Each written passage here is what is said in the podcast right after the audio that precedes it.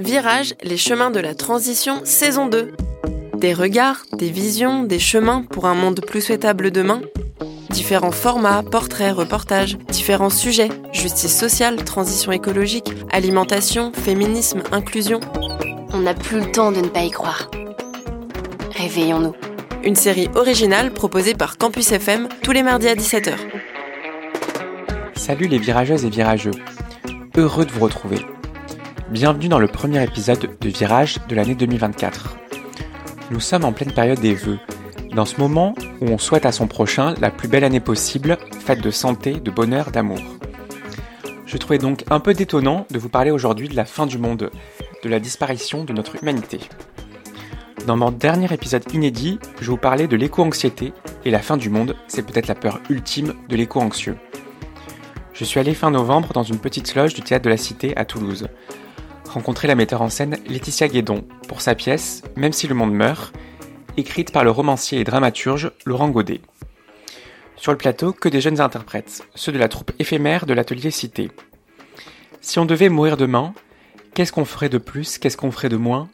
Se demandait Pascal Obispo au début des années 2000 dans une chanson en duo avec Natacha Saint-Pierre. Profiter à fond des plaisirs et des jouissances, sombrer dans la violence, ou encore dans la dépression, et puis si au final on apprenait que cette fin n'est pas si inéluctable, que ferait-on des débuts qui suivent? En guise de premier numéro de l'année, conjurons le pire pour retrouver de l'espoir.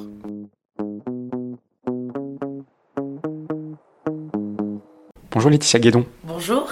Alors Laetitia Guédon, ça m'intéressait de vous avoir euh, dans Virage euh, car cette émission va être diffusée au début de l'année, et je trouvais ça un peu drôle de commencer par une, parler d'une pièce qui parle de la fin du monde, parce qu'au début d'année, on, on, souhaite beaucoup euh, les meilleurs vœux, et on est dans quelque chose d'ultra positif, presque peut-être trop, et là sur euh, la fin du monde, et parce que ma précédente émission était sur euh, l'éco-anxiété, et je me dis, en, en lisant voilà, de quoi parle votre pièce, je me suis dit c'est un peu le cauchemar de l'éco-anxieux, et je me demandais, est-ce que voilà, cette pièce, l'idée de cette pièce, est-ce qu'elle est partie de votre éco-anxiété à vous ou... Alors pas du tout, elle est pas du tout partie de mon éco-anxiété, je ne suis absolument pas éco-anxieuse, je ne peux être que euh, forcément euh, inquiète, comme tout le monde, euh, de la façon dont notre monde évolue, mais je reste pleine d'espoir. Et cette pièce, même si elle parle en effet de la fin du monde, qu'elle a la fin du monde en sous-marin, elle parle aussi de nos propres commencements. Quand on parle de la fin, on ne peut que parler aussi du début et de notre capacité à nous renouveler. Et je crois au contraire que c'est une pièce qui est pleine d'espoir et qui fait confiance aux, aux hommes pour, pour avancer dans le monde et nous, nous invite aussi à nous questionner sur le, caractère éphémère de la vie. Euh, et euh, la fin, ça peut être beau aussi, et pas forcément quelque chose de définitif. Donc c'est un peu pour faire un sort un peu à cette idée de fin du monde qui est un peu présente quand même un peu partout dès qu'on ouvre la télé. Euh...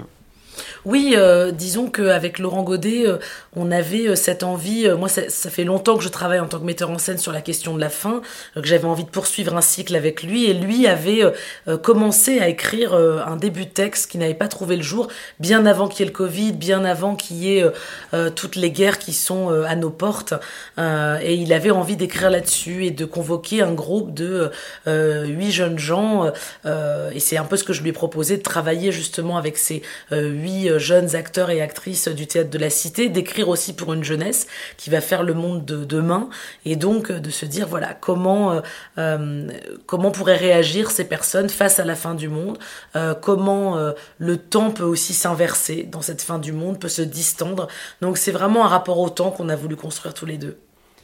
Et est-ce que vous pouvez me raconter un peu plus donc cette rencontre avec Laurent Godet? Comment elle s'est faite au départ? Parce que tous les deux, vous étiez un peu sur les mêmes thématiques, vous vouliez travailler sur le même sujet?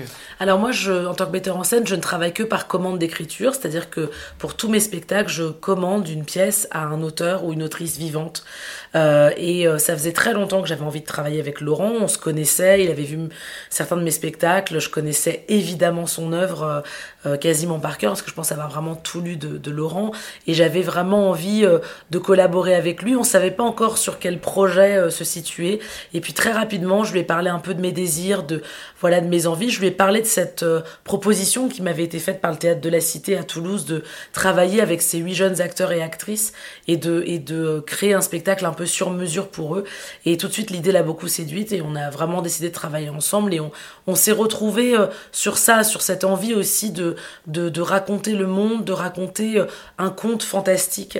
Euh, qui parle à la fois euh, de comment on peut se retrouver face à sa propre fin, mais comment finalement l'homme, au sens large du terme, est capable de générer de l'espérance jusqu'à la dernière minute.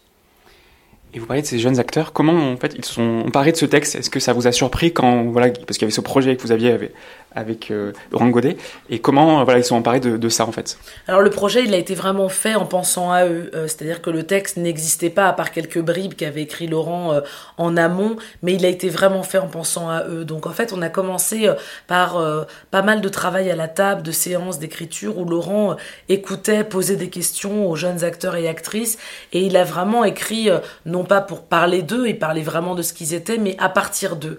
Et donc on a vraiment collaborer ensemble. Euh, c'est résolument l'écriture de Laurent, c'est résolument ma, mise en scène, mais on est au cœur euh, de l'œuvre collective où euh, les créateurs, les acteurs sont vraiment partie prenante de ça. Donc les acteurs, ils ont vraiment pris en charge cette langue, ce texte avec beaucoup de plaisir, avec beaucoup de d'envie de, et de joie et beaucoup de créativité. Ils sont arrivés avec, avec à la fois leur jeunesse et en même temps leur envie de, de raconter le monde d'aujourd'hui. Et euh, sur, enfin, sur quelles thématiques euh, voilà, qui sont ressorties un peu de ces échanges euh bah, La question a été surtout de leur poser euh, une des premières questions qu'on leur a posées, c'est leur réaction. Euh, si eux se voyaient comme leur personnage annoncer que la fin du monde avait lieu, non pas euh, comme on nous l'annonce, avec le réchauffement climatique dans des dizaines d'années, quoique ça se rapproche de plus en plus, mais plutôt dans un mois, une semaine, peut-être quelques jours, comment auraient-ils réagi? Alors, ce qui nous différencie beaucoup des acteurs de cette troupe, Laurent et moi, c'est qu'on a des enfants, donc par exemple, on se rendait compte que nos questions été, euh, euh, nos réponses à nous auraient été euh, évidemment immédiatement tournées autour de nos enfants, de, de, des personnes dont on a charge d'âme. pour ces jeunes acteurs qui n'en ont pas, c'est tout à fait différent. et en même temps, leur réponse était, était très belle, très surprenante. et, et c'est ce qui nous a permis de tisser comme ça et à Laurent d'écrire des figures qui sont assez inattendues. certains vont sombrer dans le meurtre, peut-être d'autres dans l'excès de chair, de sexe, peut-être d'autres dans le dans le euh, dans une forme de violence, d'autres dans de la fatigue, dans de la dépression. C'était intéressant de voir et puis finalement quand on met toutes ces figures, tous ces personnages bout à bout, ils constituent euh, au fond un personnage monde, une seule peut-être et même personne. Euh, c'est un petit peu tous les états par lesquels l'être humain pourrait passer peut-être s'il se voyait annoncer ce genre de, de fin.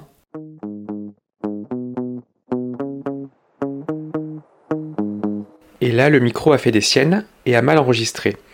Je vous résume les quelques secondes loupées. J'ai demandé à Laetitia Guédon si la pièce n'avait pas une dimension épique. Elle m'a dit que oui, et ensuite elle a parlé des qualités d'écriture de Laurent Godet. Euh, parce que ce que j'aime beaucoup chez cet auteur, c'est qu'il écrit euh, du théâtre comme il écrit ses romans et il écrit euh, ses romans comme il écrit du théâtre. Donc il y a quelque chose vraiment de l'ordre du conte dans lequel on plonge avec, ce, avec ce spectacle. Et effectivement, on a vraiment pris le pli, nous, du théâtre récit.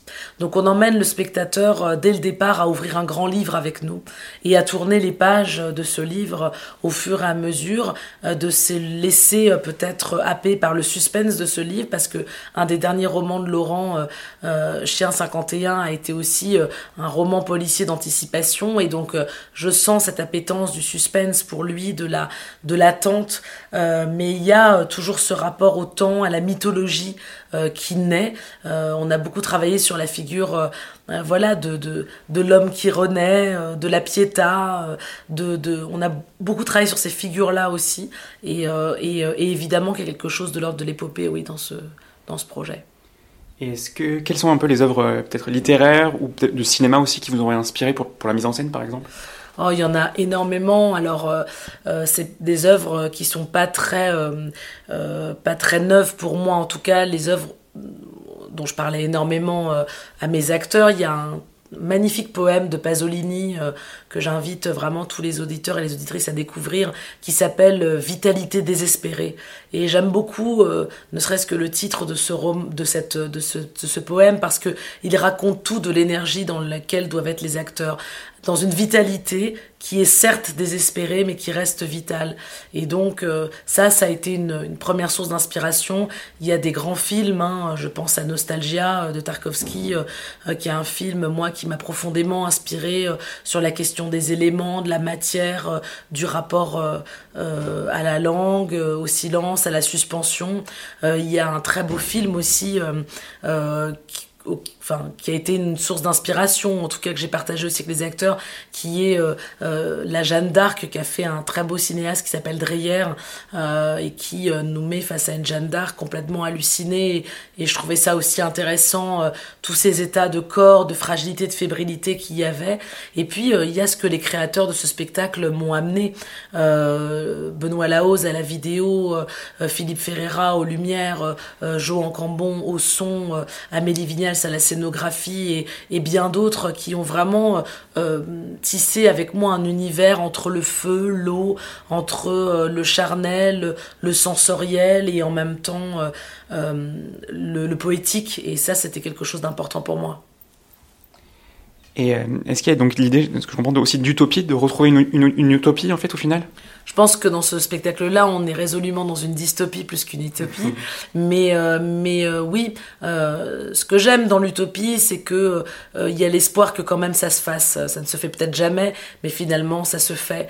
Et finalement par le, le miracle, alors je vais pas tout dévoiler au spectateur qui découvrira le spectacle, mais par le l'aspect un peu miraculeux, un peu fantastique qui se passe dans la pièce à certains moments, eh bien on, touche euh, du doigt euh, peut-être euh, cet instant où l'utopie devient réalité et c'est ça qui me qui m'intéressait aussi dedans mais je pense qu'on est au départ résolument dans une dystopie j'ai pensé à un film aussi, Les combattants de Thomas Caillet. Est-ce que ça vous a... C'est une source d'inspiration? Je ne l'ai pas vu malheureusement, mais j'en ai entendu parler et je peux pas dire que ce soit une source d'inspiration, mais il me tarde de le découvrir.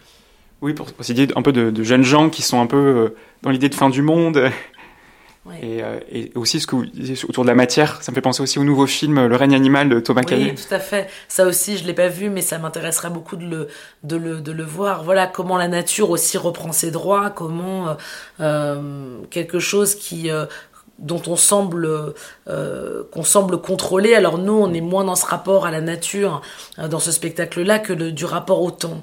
Au fond, euh, moi j'ai j'aime beaucoup cet art que je pratique qui est le théâtre parce que je trouve qu'il a cette facilité ou cette potentialité à nous ramener au, au présent. Au fond, on est aujourd'hui dans une, dans une société, je dirais, plus de l'instantanéité que du présent. Euh, on a l'impression d'être dans le présent, mais en fait, on est simplement dans l'instant.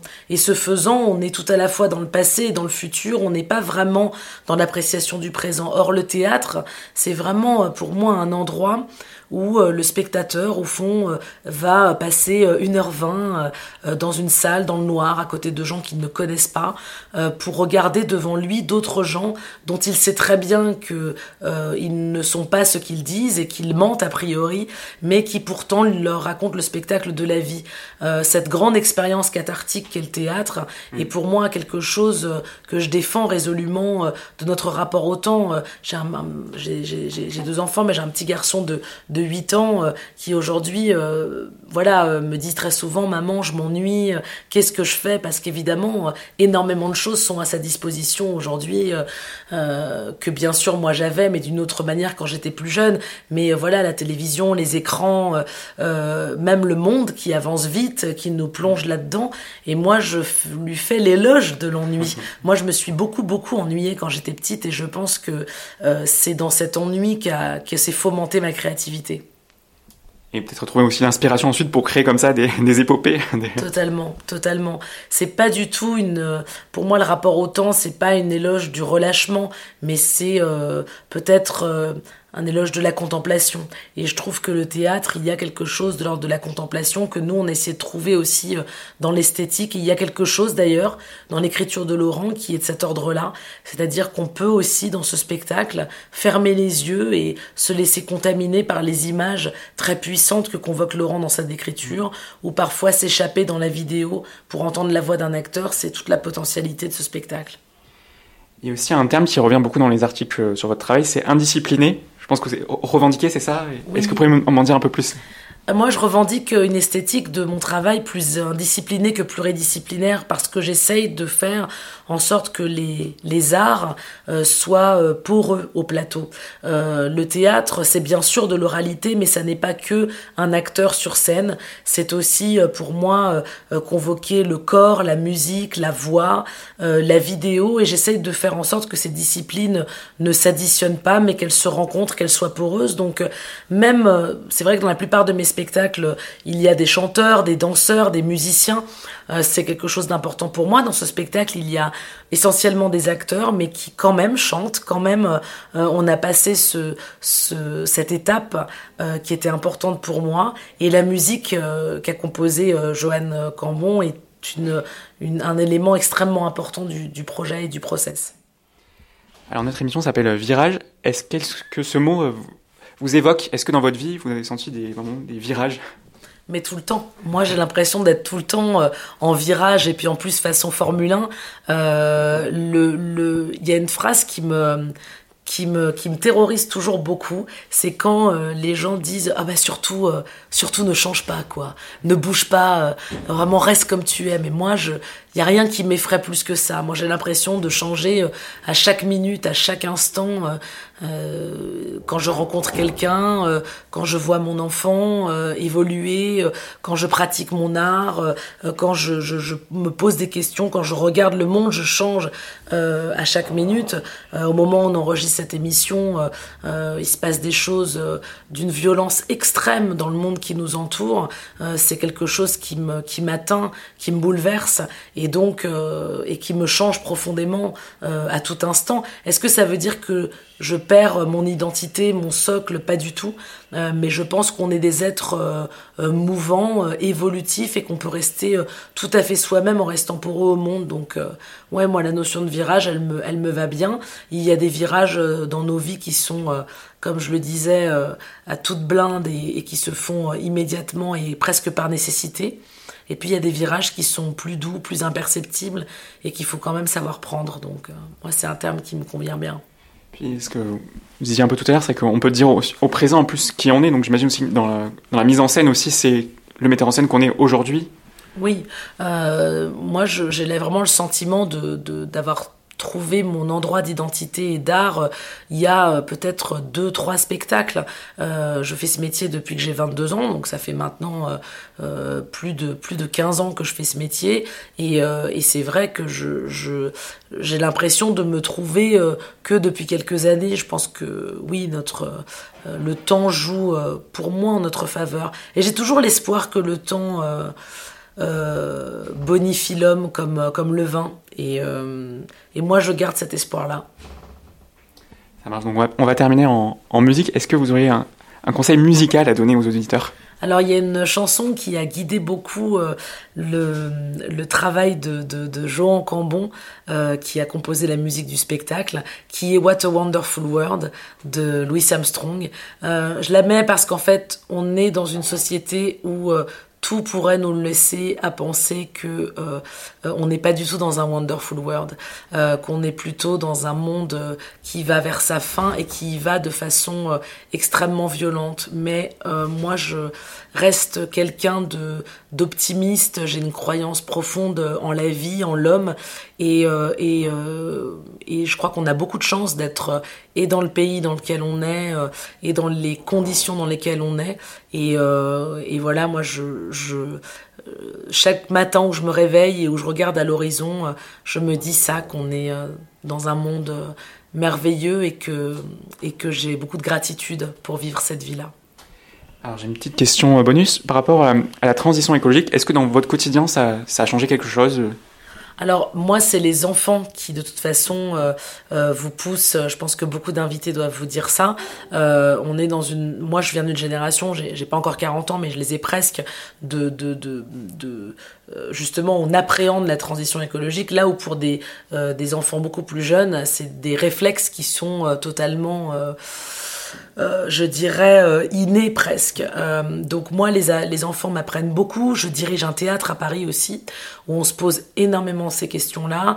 on a végétalisé notre lieu, on a imaginé un jardin en permaculture, on, a, on se pose évidemment la question de, du recyclage, on se pose évidemment la, construction, la question de la construction des décors. dans ce spectacle-là, il y a de, de l'eau qui jaillit à un moment donné. à chaque fois que je vois cet effet, ça me pose question euh, sur euh, ben, ce qu'on utilise en vérité. Donc euh, je trouve que l'écologie ou le rapport à, à, cela, en tout cas pour, pour les gens de théâtre, c'est vraiment une façon de se déplacer profondément. moi, ça me déplace, mais c'est une, une question sur laquelle je ne suis malheureusement pas experte et je n'ai de cesse de, voilà, de me renseigner et de, et de faire appel à ça. Mais bien sûr qu'elle nous concerne tous. Merci Laetitia Guidon. Avec plaisir, à bientôt. Voilà, c'est la fin de ce nouvel épisode de Virage.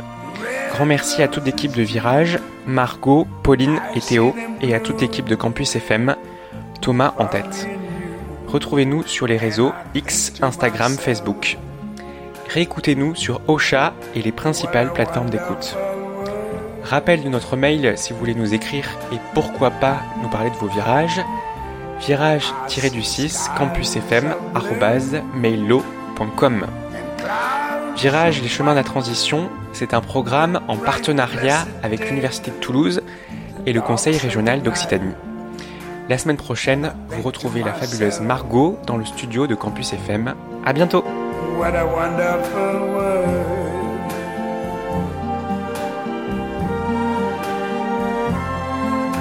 The colors of the rainbow, so pretty in the sky, are also on the faces of people going by.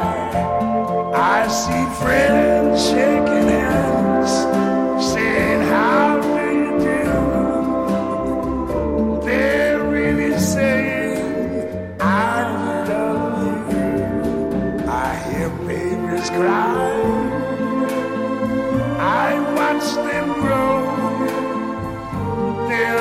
much more than I ever knew.